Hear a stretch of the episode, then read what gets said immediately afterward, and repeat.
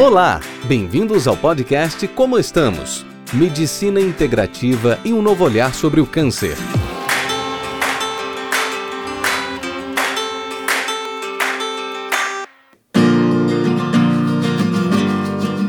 Gente, eu sou Sabrina Chagas, do Lobo. Olá. É, chamei a Lulu pra gente fazer uma live em homenagem ao Dia das Mulheres. Mulheres grandes com grandes histórias, histórias inspiradoras. Podem deixar suas perguntas, sempre que a gente puder a gente vai responder. Essa live também vai virar um podcast, então eu vou sempre repetir as perguntas de vocês para o pessoal do podcast também ouvir. Lu, me conte, como é que foi assim sua história? Quem é você? Como é que tudo começou? Conta aqui pra gente um pouquinho, pra gente te conhecer. É, boa noite. Então, a doutora Sabrina me apresentou, sou Luciana Lobo. É, eu já era professora de yoga quando eu descobri o câncer de mama. Eu tinha acabado de terminar o meu mestrado em microbiologia em dezembro, em novembro de 2016. Tinha feito meus exames de rotina em dezembro e tinha sido diagnosticado um nódulo pequeno, é, categoria BIHARD 3. E eu só tinha que observar o crescimento desse nódulo depois de seis meses.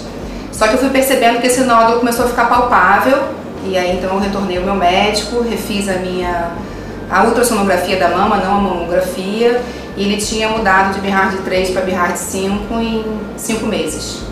E aí abriu-se um novo capítulo né, na minha história. É, eu passei então por uma cirurgia conservadora de retirando um quadrante da mama, é, uma segunda cirurgia para colocação do catéter, é, 16 ciclos de quimioterapia, 30 de rádio, tamoxifeno por dois anos agora mudei para o anastrozol. E é isso. Mas me conta uma coisa assim, eu acho que quem passa por essa história, né, e eu passei com meu pai, a gente tem alguns marcos, né, na trajetória. Por Sim. exemplo, é, eu lembro que quando meu pai teve o diagnóstico, isso ficou muito marcado pra mim, né, que falaram, ah, ele tá com nódulo palpável. Eu falei, gente, não é possível, não tá. Meu pai tem outro troço e vamos, vamos, vamos ver alguma coisa e depois você tem um medo. Às vezes vinha raiva, às vezes vinha descrença. Como é, como é que foi os seus, seus sentimentos durante, durante esse processo e em quais momentos eles vieram, mais ou menos, assim? Então, quando, quando eu comecei a palpar esse, esse nódulo, eu nunca pensei que poderia ser um câncer, porque eu sempre achei que, de alguma forma, o câncer estava mais ligado a questões hereditárias e genéticas do que fatores né, ambientais, externos, e estilo de vida e tantos outros fatores que devem ter acontecido. Como ninguém nunca na minha família tinha tido câncer, eu estava muito tranquila.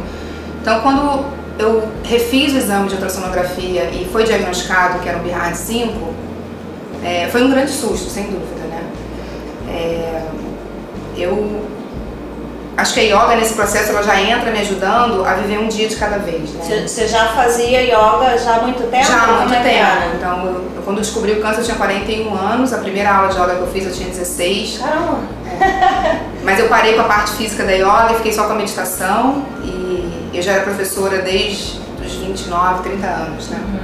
Então, eu já tinha uma certa experiência com, que, com lidar com, com o momento presente, em, em trabalhar também a questão da resiliência, em trabalhar a impermanência. Então, isso, isso me ajudou nesse momento a viver um passo de cada vez. Então, o primeiro passo foi o diagnóstico e, e é claro que foi um susto, mas a gente é, não quis se desesperar, né? Então, o fato de eu ter feito mestrado em microbiologia me ajudou a entender aquele processo, entender que eu tinha sido diagnosticada com câncer que era considerado agressivo, porque já tinha uma metástase na axila, mas é, foi descoberto a tempo de ser tratável e eu estava na esperança que, que pudesse ser tratável? Uhum. E foi. Mas, mas teve aquele medo, aquele desespero? Então, nesse primeiro momento, não. O medo ele não veio assim. Eu fui vivendo uma etapa porque era meio que eu. é, Era tão diferente de tudo que eu tinha vivido que eu não. E, e nunca tinha experienciado ninguém adoecido do câncer que eu, eu, eu acreditava que tudo ia dar certo, assim. Que, Uhum. que eu ia passar por aquilo, que aquilo ia dar certo.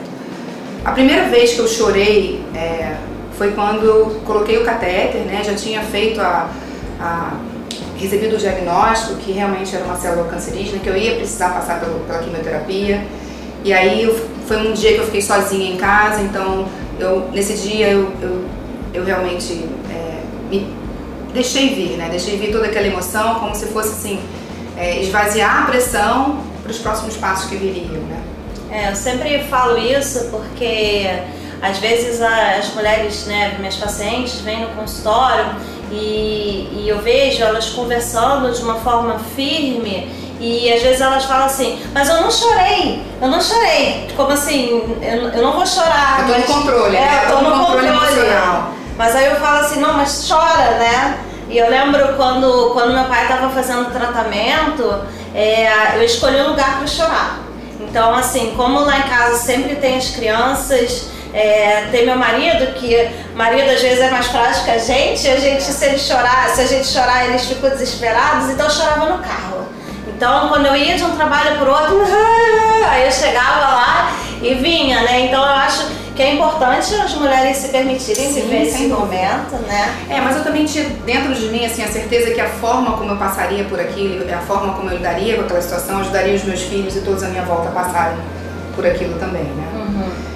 Então, eu tenho como formação que eu estudo em termos de religiosidade, o budismo. Uhum. Então, no budismo a gente fala muito sobre a impermanência. Né? Uhum. E eu já tinha recebido um ensinamento há um tempo atrás, e acho que foi esse, esse ensinamento que deu a direção do meu tratamento e a forma como lidei que quando a gente adoece, é uma chance que a gente tem maravilhosa de se colocar no lugar do outro. Uhum. Porque agora a gente sabe como é que o outro se sente. Uhum. Então foi o tempo todo eu relembrando esse ensinamento, me colocar no lugar do outro, porque eu sabia e, o que, que, eu poderia fazer para ajudar as outras pessoas que estavam passando por isso. Então nesse momento não existia nem desencanso, não existia nada. Eu estava no comecinho, ainda não sabia o que eu ia fazer com aquilo. Uhum. É.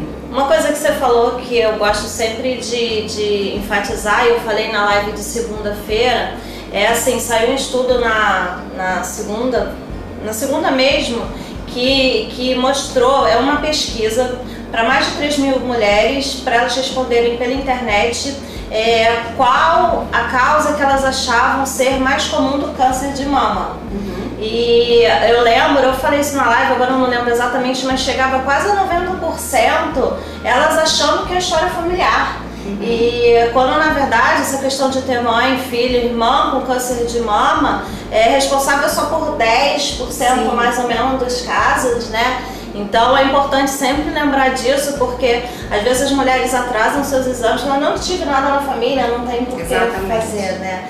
Então, é, aí você teve, fez o tratamento, e em que momento teve o estalo aí pra gente começar é, a pensar em fazer algum trabalho, né? Um trabalho lindo que você faz. Como é que foi esse, esse, esse momento, assim, essa virada? Então, voltando um pouquinho ainda no tratamento, eu acho que as pessoas sempre me perguntam qual foi a parte mais difícil, se foi receber o diagnóstico do tratamento do, do câncer, né? Que eu estava com câncer de mama, se foi o tratamento em si a parte mais difícil e eu sempre digo que para mim, Luciana, a parte mais difícil foi o dia que eu me olhei no espelho e eu não me reconhecia. Então, é, quando eu fiquei careca, eu gostei do visual careca e eu gostei, gostei do visual careca até chegar na metade do tratamento de quimioterapia. Né? Quando eu comecei a tomar corticoide todos inchar, os dias, né? inchar, sem sobrancelha, sem cílios. E eu me olhava no espelho, assim, eu, eu não me reconhecia. Essa foi a parte que, assim, que foi mais difícil para mim, né? Eu lembro que um ano depois que tinha terminado o tratamento, quando eu me olhei no espelho e me reconheci, eu falei, nossa, acho que voltei, tô de volta. Tô voltando aos poucos, Tô né? voltando aos poucos, mas uma nova Luciana, né? Não é aquela mesma Luciana com uma, uma, uma bagagem, é, foi, foi uma grande experiência. Então, durante o meu tratamento, eu identifiquei o que, que me fazia bem, né? Eu entendia que é, existe o tratamento convencional, que é importante, né? Que a ciência já mostra os resultados, mas que eu poderia também fazer um tratamento complementar integrativo ao meu tratamento médico. Uhum. Então aí entrou a yoga, entrou a acupuntura, entrou a meditação, entrou algumas terapias que eu fiz que me ajudaram a me recuperar mais rápido entre um ciclo e outro. Uhum. E também como professora de yoga eu sabia que fazer um bom relaxamento também ajudava a recuperar o meu sistema imune. E aí foi que teve a ideia do primeiro, a primeira perninha do projeto, né, que foi criar o Kit Zen Câncer, que é um kit que eu é, criei com a intenção de enviar para as mulheres do Brasil todo, com um passo a passo para fazer o relaxamento, a máscara de óleos que é feita pela minha mãe, ah, os sprayzinhos é, os de lavanda, para poder assim é, convidar essas mulheres né, no Brasil todo que, que elas pudessem ter um tempo para o relaxamento e a importância disso. É, mas depois que eu inaugurei aqui essa sala, né, é importante a gente voltar um pouquinho, porque quando eu encontrei essa sala para comprar, eu encontrei o câncer também. E aí eu pensei em desistir desse, do projeto tava, da sala. Você estava pegando a sala para fazer um, um, um, espaço de yoga. de yoga. É, um espaço de yoga acessível para cadeirantes, né? Uhum. Que é, é, o que eu trabalhava até então, yoga restaurativa e yoga acessível, né? Então a sala é toda adaptada, a gente tem barro, o banheiro é adaptado para cadeirante. E aí quando eu comprei a sala, eu falei, não, agora eu vou ter que desistir do projeto, né? Como é que eu vou lidar com câncer e vou lidar com o projeto de uma obra? E aí, a sala tava crua, não, não totalmente. A gente derrubou a sala inteira. Você fazia o tratamento? É, eu fazia quimioterapia. três dias depois, assim que começava a me recuperar, eu vinha pra cá, tinha que escolher o piso. É, acho que todos os materiais, não sei se tá aqui foi, foi criado. Essa parede não existia, uma parede que a gente criou. Tudo durante o tratamento? Durante o tratamento. E aí, e, e de uma certa forma, isso foi uma recomendação do meu marido. Ele falou: não, você vai seguir com o projeto que você vai ter o que fazer durante o tratamento. Aí tem uma frase que uma vez eu falei, que assim, assim como a sala estava sendo reformada, eu também estava passando né, por, um, por um processo de, de reforma. Né? E, e aí quando terminou a sala, quando eu inaugurei, eu falei, não, mas agora eu tenho um espaço, ele é meu, eu faço o que eu quiser com ele. Uhum. Então eu vou receber os pacientes oncológicos aqui. E aí no dia 9 de março, a gente acabou de completar Caramba, dois é. anos, é. Dia 9 de março é, de 2018, é a gente, eu abri a sala para receber os pacientes oncológicos. Na primeira vez veio só uma pessoa, que foi a Lourdes, na semana seguinte mais três, depois mais seis, depois mais nove. E hoje a gente atende aqui em Botafogo mais de 50 pessoas, na Tijuca, Leblon, a gente vai abrir agora em Copacabana, Niterói, e a gente, gente não vai parar. É uma lindeza isso. É. É, eu, eu gosto sempre de falar. É, essa semana eu tive uma paciente com, com uma mastologista amiga minha e, e ela me deu retorno assim, Sabrina, você falou de yoga para paciente fulana de tal, de meditação, yoga, e ela veio com um olhar assim, doutora Sabrina falou de yoga, meditação, e assim, ela estava muito acima do peso, é, uma ansiedade muito, muito, muito presente, assim, dava uhum. pra gente perceber claramente. E assim, às vezes eu tenho a sensação que as pessoas relacionam muito meditação a yoga, alguma coisa de ser hippie, né? Uhum. Alguma coisa tipo, você precisa subir na montanha e ficar isolado lá com uma, com uma canguinha meditando. E eu lembro quando eu estava fazendo a pós-graduação de medicina integrativa, eu tive uma professora de meditação que ela contou uma história que foi muito simbólica para mim, no, no, no que eu ia falar sempre para os pacientes, que ela achou um play e aí ela falou que naquele condomínio ia ter meditação uma vez por semana. E aí no começo ela botou um Buda, acendeu incenso, botou a caninha. E aí começou a encher e daqui a pouco começou a esvaziar. Aí um dia uma senhora veio e falou com ela assim: Posso te pedir uma coisa? Essa, essa imagem do Buda tá me incomodando porque eu sou de religião XYZ e, e, eu, e me incomoda. Aí ela foi lá e tirou o Budazinho e continuou com a meditação. Aí daqui a pouco alguém foi lá e falou assim: Posso falar uma coisa? Esse cheiro, esse cheiro me dá um enjoo, não tá me fazendo bem. Você pode tirar o incenso? Aí ela foi lá e tirou o incenso. Aí no final só tava ela, né? E o, e o colchãozinho dela cheio, e, de e cheio de gente. Então, assim, eu acho muito importante a gente conseguir passar para as pessoas, né? O que, que é yoga, o que, que é meditação. Muita gente ainda acha que meditação é você ficar sem pensar nada. Eu vou sentar e vou pensar nada, não consigo fazer isso, então não vou fazer. Fala um pouquinho de como é que é, o que, que é. Acho ótimo você estar tá trazendo essa dúvida, essas dúvidas para cá, né? E essa oportunidade de falar com as pessoas. Não sei quantas pessoas a gente está acessando. Então, como eu disse, eu já era professora de yoga, né? Eu já, já sou praticante de meditação há muitos anos. E, e a palavra yoga significa união. Né? Então, eu falo para pro, pro, os meus alunos que se você estiver andando na rua com atenção no caminhar dele, na respiração, ele está em estado de yoga, porque a mente dele está presente né? Uhum. sentindo o corpo, é, acompanhando os movimentos, percebendo o que está acontecendo à volta dele.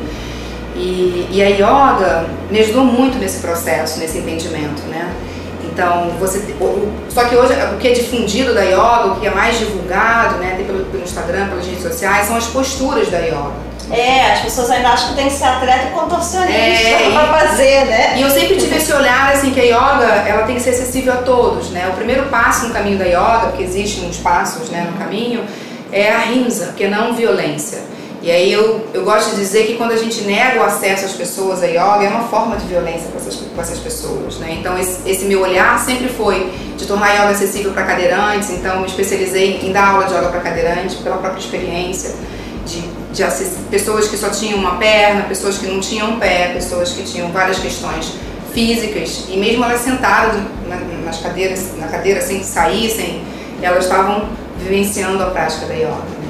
E a meditação é, também, assim, a meditação faz parte, ela está dentro desse sistema que a gente chama de oito passos no caminho da yoga.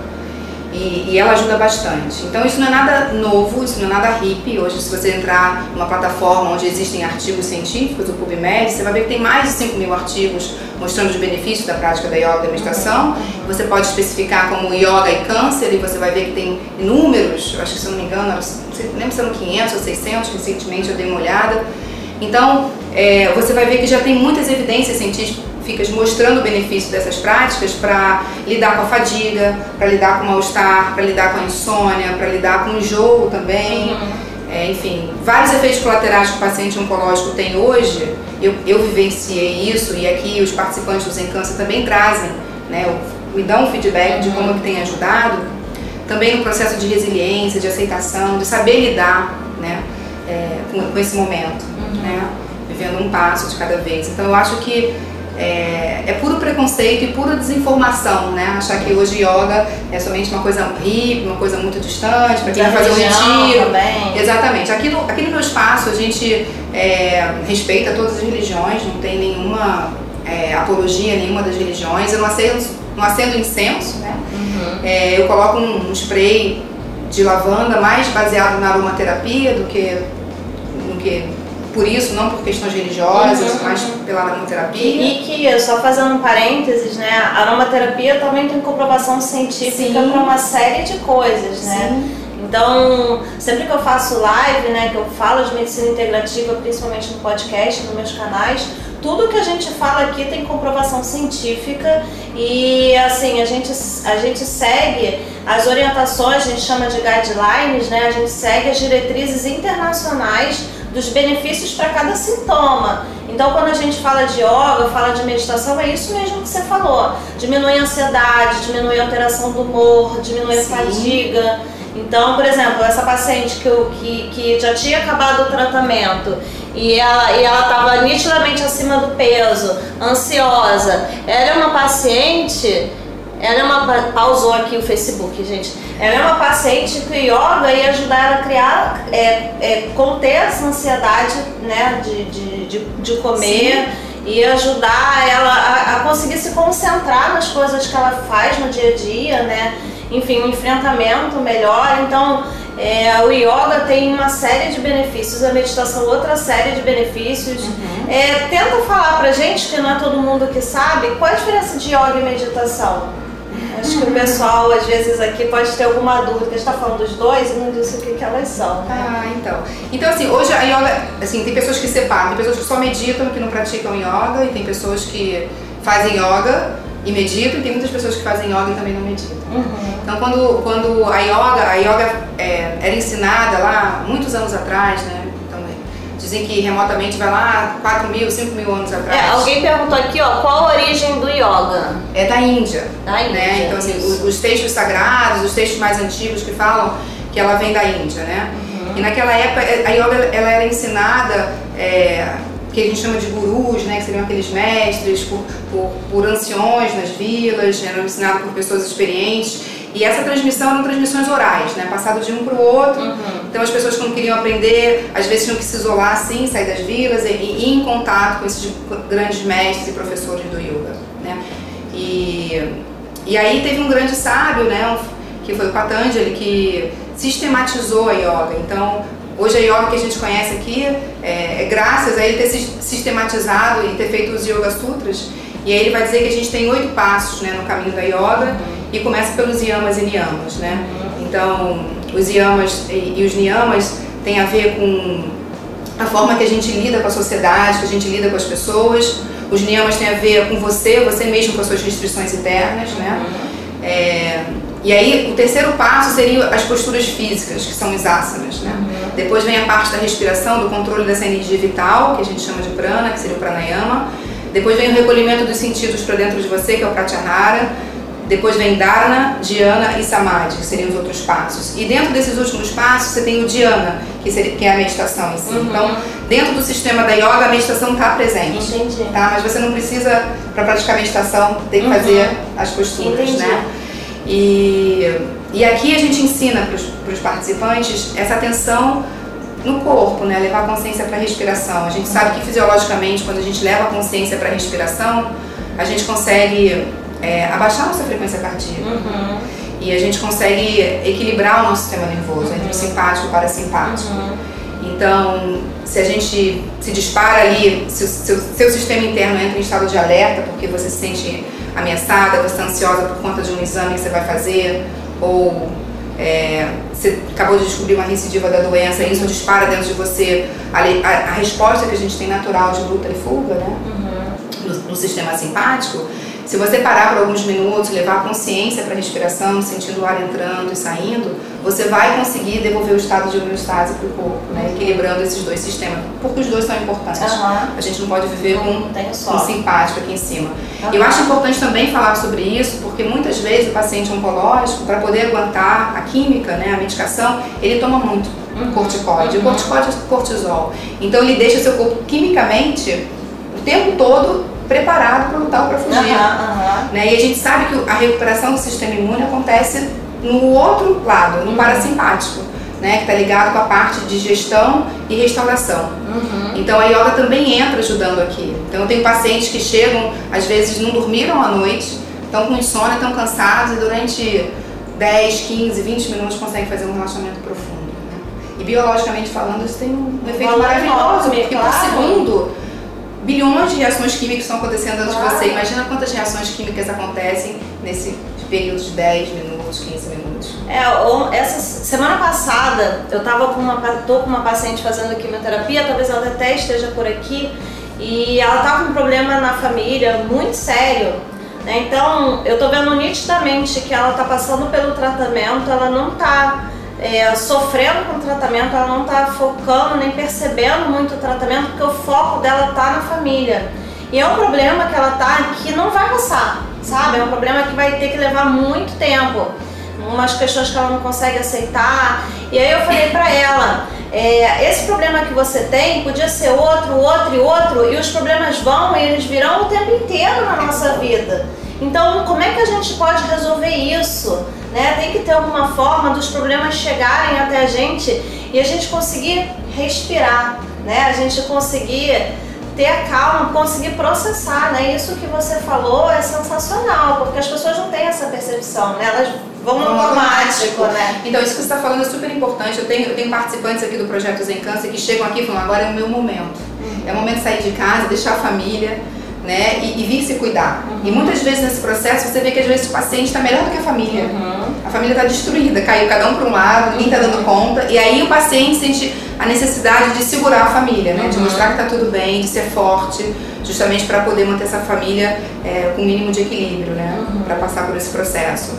Mas eu acho que o paciente oncológico, e eu falo do lugar de paciente oncológico também, né? Quando eu sentava para fazer a quimioterapia, eu tinha um protocolo que eu fiz, né? Que eu digo que é, são as minhas âncoras que me ajudaram a não me perder nesse processo. Ah, eu adoro né? quando você fala isso. E a primeira é a gratidão. Então, assim, quando eu sentava para fazer a químio, eu perguntava para a enfermeira quanto tempo vai levar para entrar a química em si.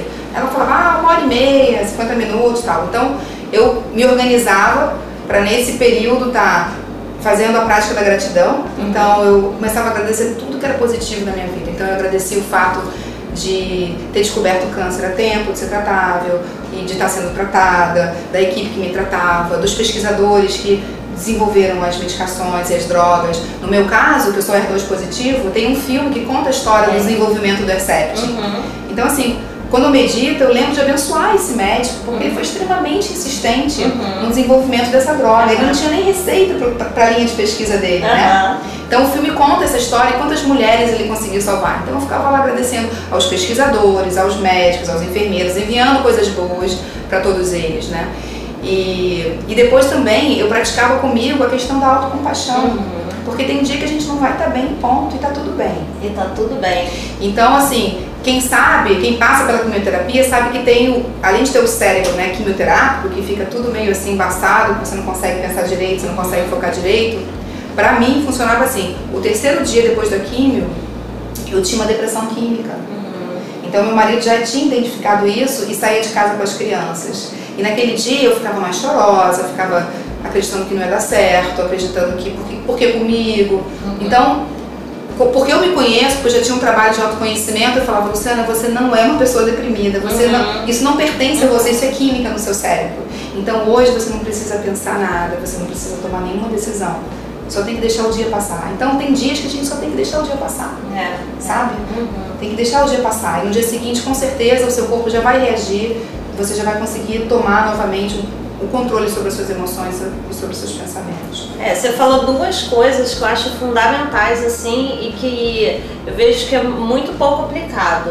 É, uma que é a base da medicina integrativa, né, que é o autocuidado e eu falo sempre para as minhas pacientes para deixarem o nome delas nas suas agendas, né? Uhum. Se deixem momento todo dia, nem que seja meia hora para você pode não fazer nada, pode ver o livro, ler um livro, pode ir no cinema, pode ter um tempo para ligar para alguém, bater papo, pode ter um tempo por que você quiser, mas deixa um tempo para você.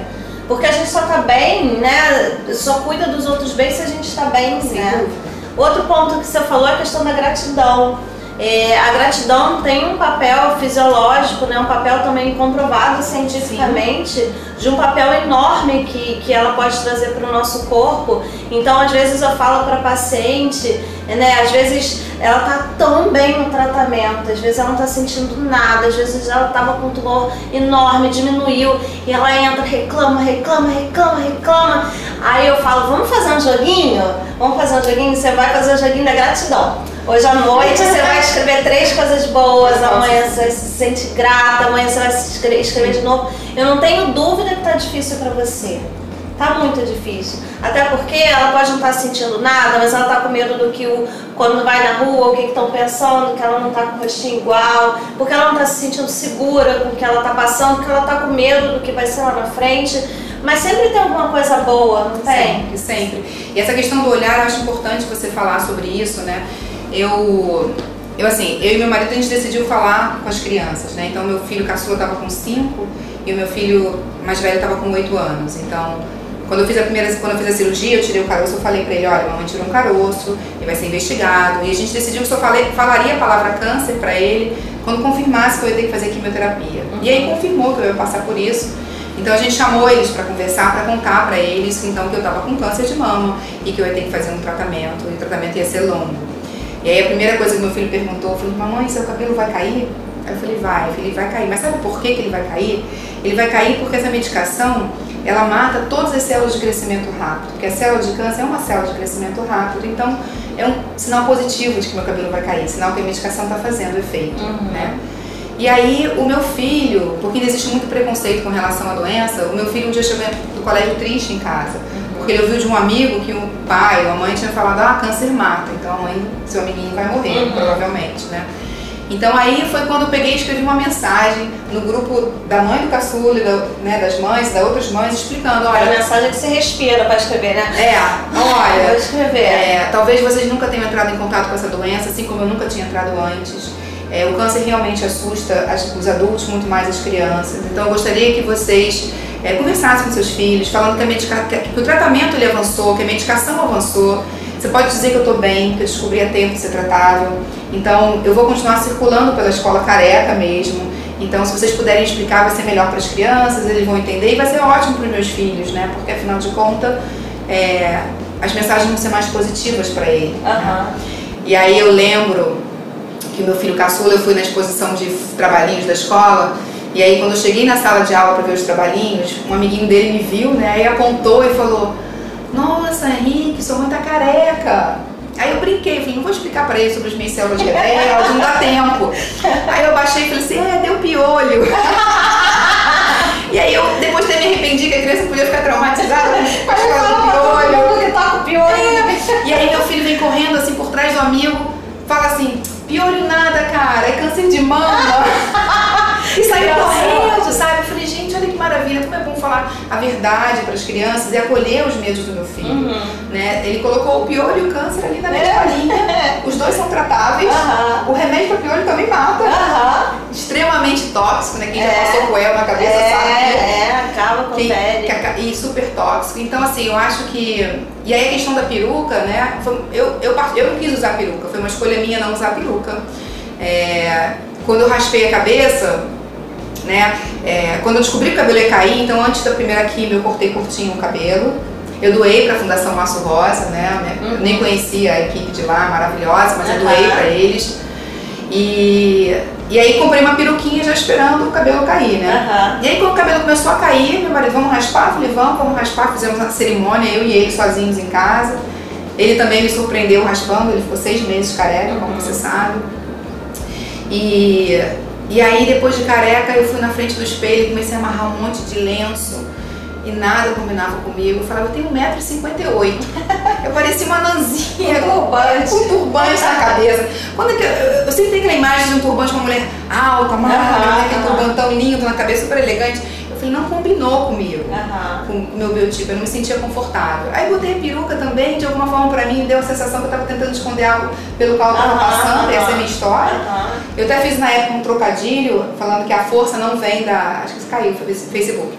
Eu falava que a, que a força não vem da peruca, que a força vem da careca. Aham, né? Essa aham. brincadeira, com todo respeito a todas as pessoas né, que usam. Mas às vezes os olhares das pessoas na rua era, era, era doía. Aham. Então tinha dias que eu tava mais forte, eu andava de cabeça erguida. Aham. Tinha dias que eu tava um pouco mais fragilizada e eu andava de cabeça baixa. E tá tudo bem também. E tá tudo bem.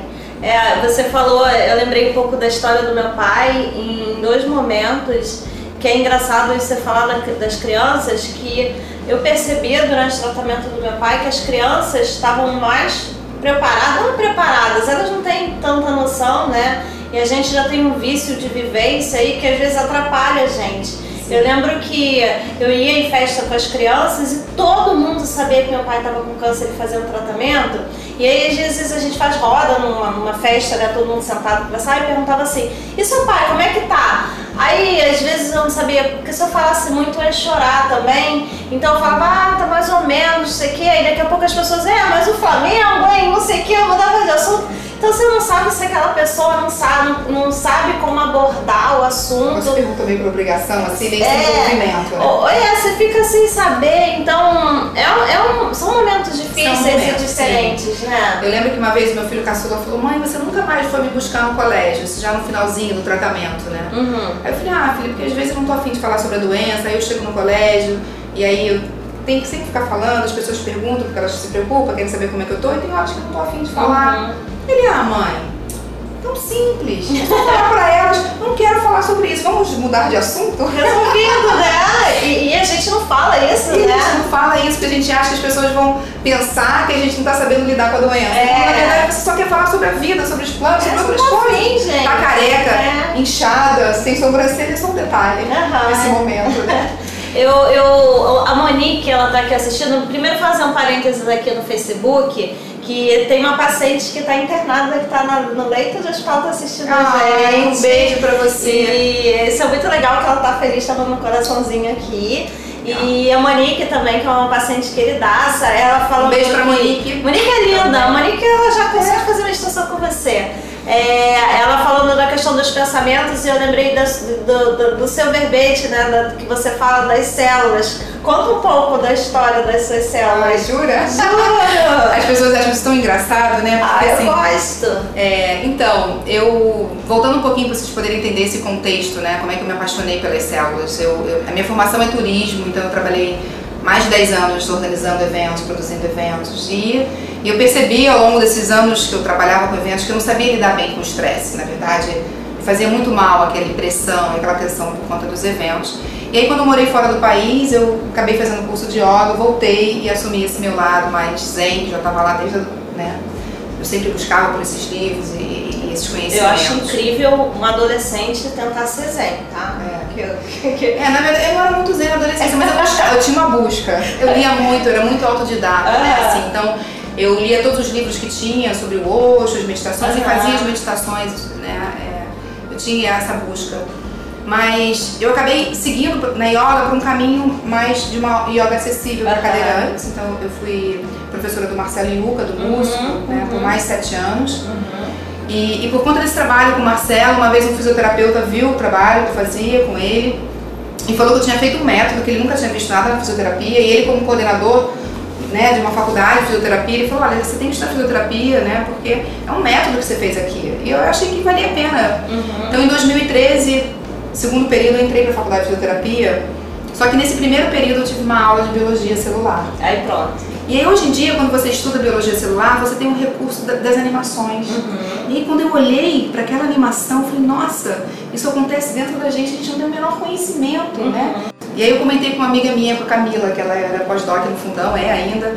E ela falou, Lu, vem aqui no fundão que tem célula clonal no microscópio. Eu Aham. falei, jura, dá pra olhar? Dá, pode vir. e eu fui olhar a célula no microscópio e a professora Thaís estava nesse dia e perguntou se eu é, não queria fazer iniciação científica. Eu falei, nossa, eu posso? Aí pode. Aí eu comecei então, em fevereiro de 2014, a fazer uma iniciação científica dentro de um laboratório é, no Instituto de Microbiologia da UFRJ. E aí depois de dois meses no laboratório, a professora falou, Luciana, acabou de abrir vaga, é, inscrições para o mestrado. Você não quer fazer o mestrado? Eu falei, juro, posso fazer? e aí ela falou, pode, pode fazer, tem uma prova de seleção. Se você passar, bom, mas eu sou graduada em turismo, né? Você sabe disso. Ela, não, é, não tem problema, você tá gostando, se você quiser fazer, é, você pode. Eu falei, tá bom. E aí eu parei todo, tranquei a faculdade e fui estudar então para poder passar nessa prova de seleção, porque eu realmente tinha me apaixonado pelas células, né? E eu achava que ali, ao observar as células, além de ser um, ser para mim um, um processo de contemplação, então todas as vezes que eu pegava as garrafinhas de células, pegava as culturas de células, eu sentia que eu estava contemplando, né, é, é, pequenos seres, né, e, e algumas coisas eu comecei a pensar nas conexões, né, é, da microbiologia com a yoga. Então quando a gente traduz a palavra yoga, yoga significa união, né? E quando você vai estudar as células, você vai ver que por de- definição essas células do seu corpo, todas as células do seu corpo trabalham para o bem-estar do todo, todas. Né? Então, dentro desse controle social que existe, né, elas crescem, elas se dividem, sempre pensando no bem-estar do todo. E aí, quando uma única célula muda o comportamento dela, adquire o comportamento de uma célula de vida livre, no caso de uma bactéria, ela se transforma numa célula egoísta, ou então numa célula de câncer. Né? E quando eu ouvi isso, eu falei, nossa, então assim, todas as nossas células vivem em estado de união, em estado de yoga. Uhum. Então eu não preciso mais olhar para os planetas para entender esse estado de união, eu vou olhar para dentro de mim. O que é um organismo saudável, um organismo em equilíbrio e tentar reproduzir esse comportamento aqui fora, né? E aí quando a gente olha para o planeta Terra, né, como uma grande célula boiando no espaço, e a gente olha para a gente como indivíduos, mas como pe- pequenas células dentro dessa célula maior, a gente está reproduzindo um comportamento de células de vida livre aqui fora, né? Então a gente consome mais do que a gente precisa e a gente está fazendo com que esse planeta realmente está adoecendo, né? Está adoecido. Então do micro ao macro eu comecei a fazer essas relações e era incrível também que quando eu ia fazer um experimento com as células, a gente precisa expandir uma cultura de células, a gente coloca uma enzima chamada tripsina. E essa tripsina, ela rompe essas junções celulares e aí você tira um pouquinho de célula de uma garrafa e coloca numa outra garrafa.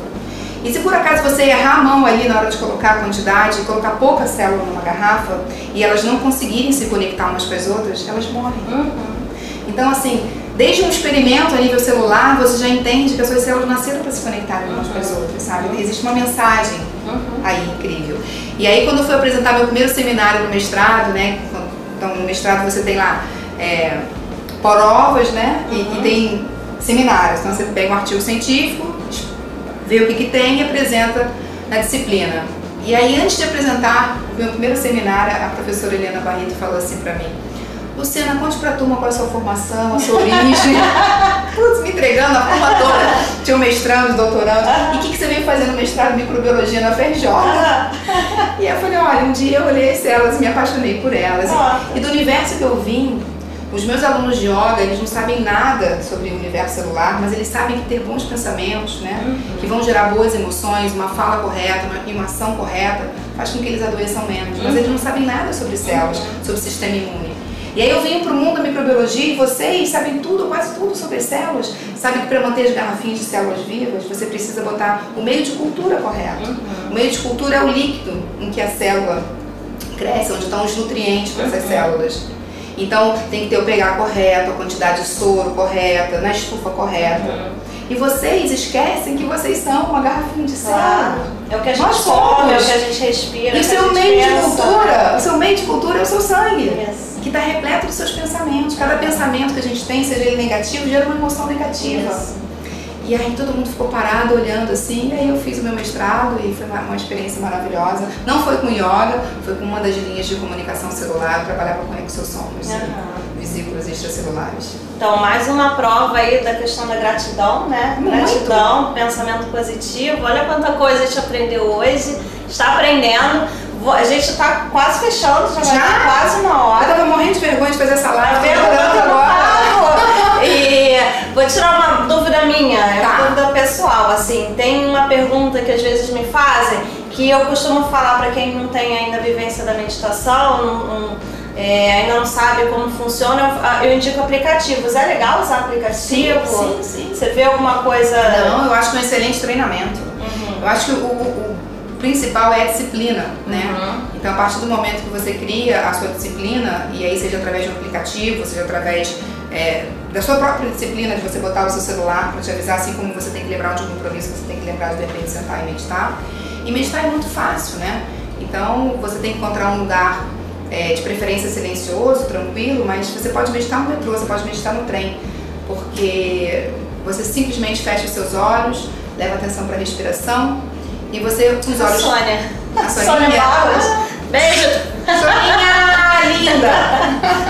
Então você você leva atenção para sua respiração e com os olhos fechados, né? Você tirou o sentido da visão, então os demais sentidos vão ficar mais ativos. Então você tenta perceber e captar sem, sem julgar apenas esses sons à sua volta e acolhe todos eles. Todos eles fazem parte do seu mundo externo nesse momento. Uhum. E aí, assim também como os cheiros à sua volta, você pode perceber. Você pode perceber a temperatura do ambiente em que você está. E aí chega uma hora que todas essas atrações do mundo externo param de despertar um interesse na sua mente. Você começa a olhar para o seu mundo interno. Uhum. né? E aí, através da respiração, você vai acalmando. Né?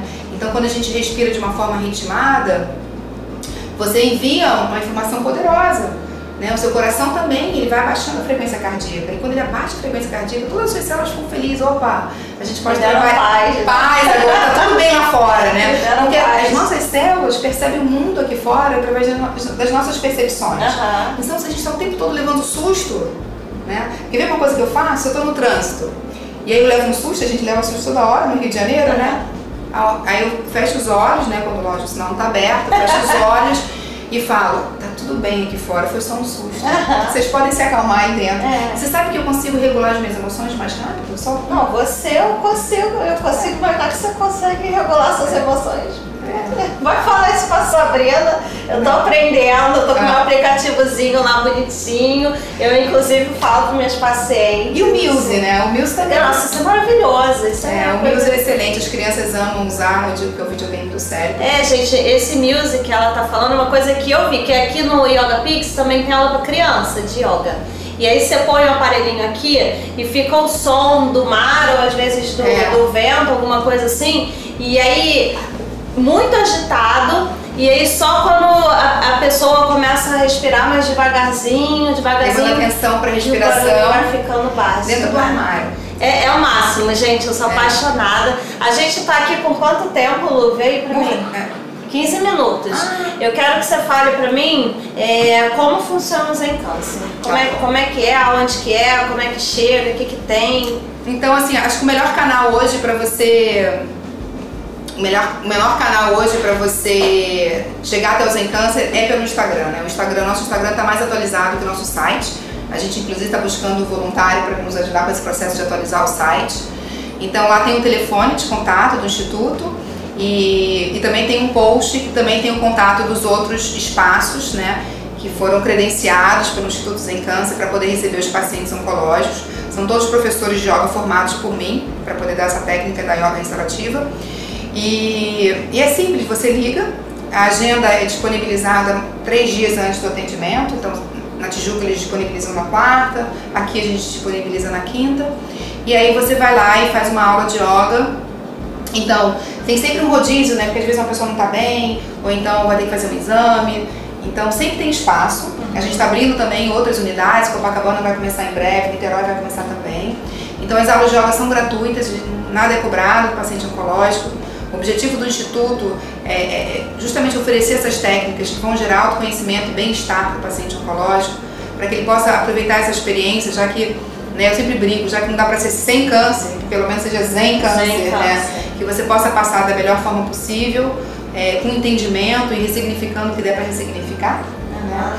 É, eu, às vezes eu digo isso aqui nas aulas, né? a gente morre de medo do câncer, né? E, e às vezes a gente nem vai morrer do câncer. Uhum. Então, hoje as doenças que mais matam ainda, né, acima do câncer, estão as doenças coronárias. Sim, cardiovasculares, né? Exatamente. E elas, é, às vezes, de uma hora para outra, né? Então, é, a, a, pessoa simplesmente infarta e não tem nem chance de se despedir, uhum. não tem chance de, de ressignificar nada. E eu acho que mesmo quando o nosso caso, e existem casos que são graves, mesmo a gente sabe, né? Uhum. Que talvez alguns casos não vão evoluir como a gente espera mas mesmo nesses casos em que a doença evolui, né, é muito e, e enfim, e, e, é isso, né, o que, é, o que é, a gente não pode negar isso, porque a vida é impermanente, né, ela, é, ela é finita.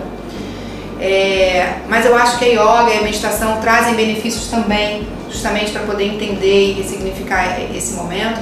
Eu acho que o que acontece com o paciente oncológico é que a gente, a gente descobre, cai a ficha, né, de que a vida realmente é finita. Uhum. E, mas se você olhar de uma forma positiva para isso, isso faz com que cada dia que você viva seja especial, seja maravilhoso. Na verdade, ninguém sabe quando é o último dia. Uhum. Né? A gente só sabe que é, mas a gente não sabe quando vai ser. E eu acho que essas práticas ajudam você a viver no momento presente. Uhum. Quando você para para sentir a temperatura do ambiente, o cheiro, quando você percebe a qualidade das coisas, assim. Quando eu falo para o meu aluno, sente a qualidade do ar que você respira. Uhum porque a gente não consegue perceber a qualidade se você não está presente. Claro. Você não consegue perceber a qualidade do alimento se você não está presente. Não, né? A qualidade de um ambiente, a qualidade do tempo se você não está presente. É gente, viu por que, que eu amo essa mulher? Gente, é por isso que ela está aqui, que eu sou apaixonada.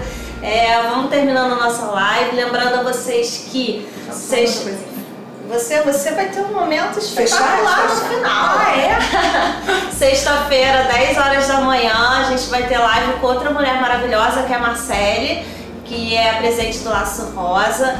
Lembrando que vamos ter Papo Rosa dia 17 de maio, cheio de surpresa. É, várias surpresas, várias, lindas e diferentes. Lembrando que essa live vai ficar aqui no Instagram por 24 horas, no Facebook vai ficar. É, vai virar podcast também, está sendo gravada, depois eu vou enviar para vocês. E eu queria te dar um retorno da live que eu consigo perceber com o conteúdo que eu recebo aqui de resposta, que normalmente tem muita pergunta, uhum. mas hoje o pessoal só agradeceu.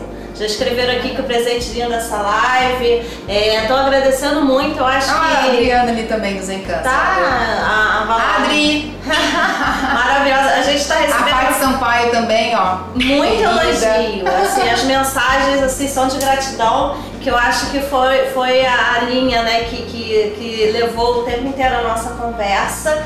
E até sexta-feira, pessoal. Lu, uma mensagem para você fechar aqui Bom, eu queria agradecer é, imensamente a todos os participantes do Instituto Sem Câncer, é, a todos os voluntários e queria dizer que é, todos são bem-vindos aqui. Eu sempre digo, se hoje em dia eu descobrisse um câncer, né? Se não fosse a Luciana e se eu descobrisse um câncer, eu queria descobrir um sem câncer também na minha vida. Então, é, eu estou muito feliz com o projeto e com o desdobramento de tudo isso que está acontecendo.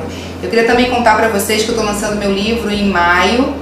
O nome do livro é O que Aprendi com Minhas Células Rebeldes.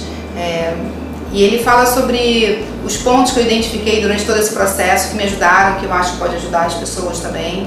Estou longe de querer ensinar a passar por um câncer, apenas mostrar o que, que me ajudou, o que foi importante nesse processo, como mãe, né, como esposa, como filha, como uma futura empresária abrindo um espaço, empreendedora, então assim, tantos papéis que a gente desempenha, né? Uhum. A mulher desempenha, acho que esse, essa live é sobre mulher, é. então a gente tem tantos papéis, então eu, tenho, eu acumulo mais um também de paciente oncológico. Isso. Os cabelos já voltaram? Lindo demais, gente. Olha essa mulher, olha esse cabelo.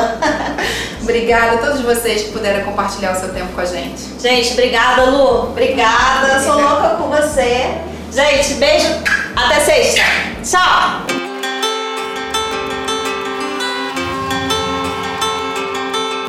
Você acabou de ouvir o Como Estamos, um podcast que fala sobre medicina integrativa e um novo olhar sobre o câncer.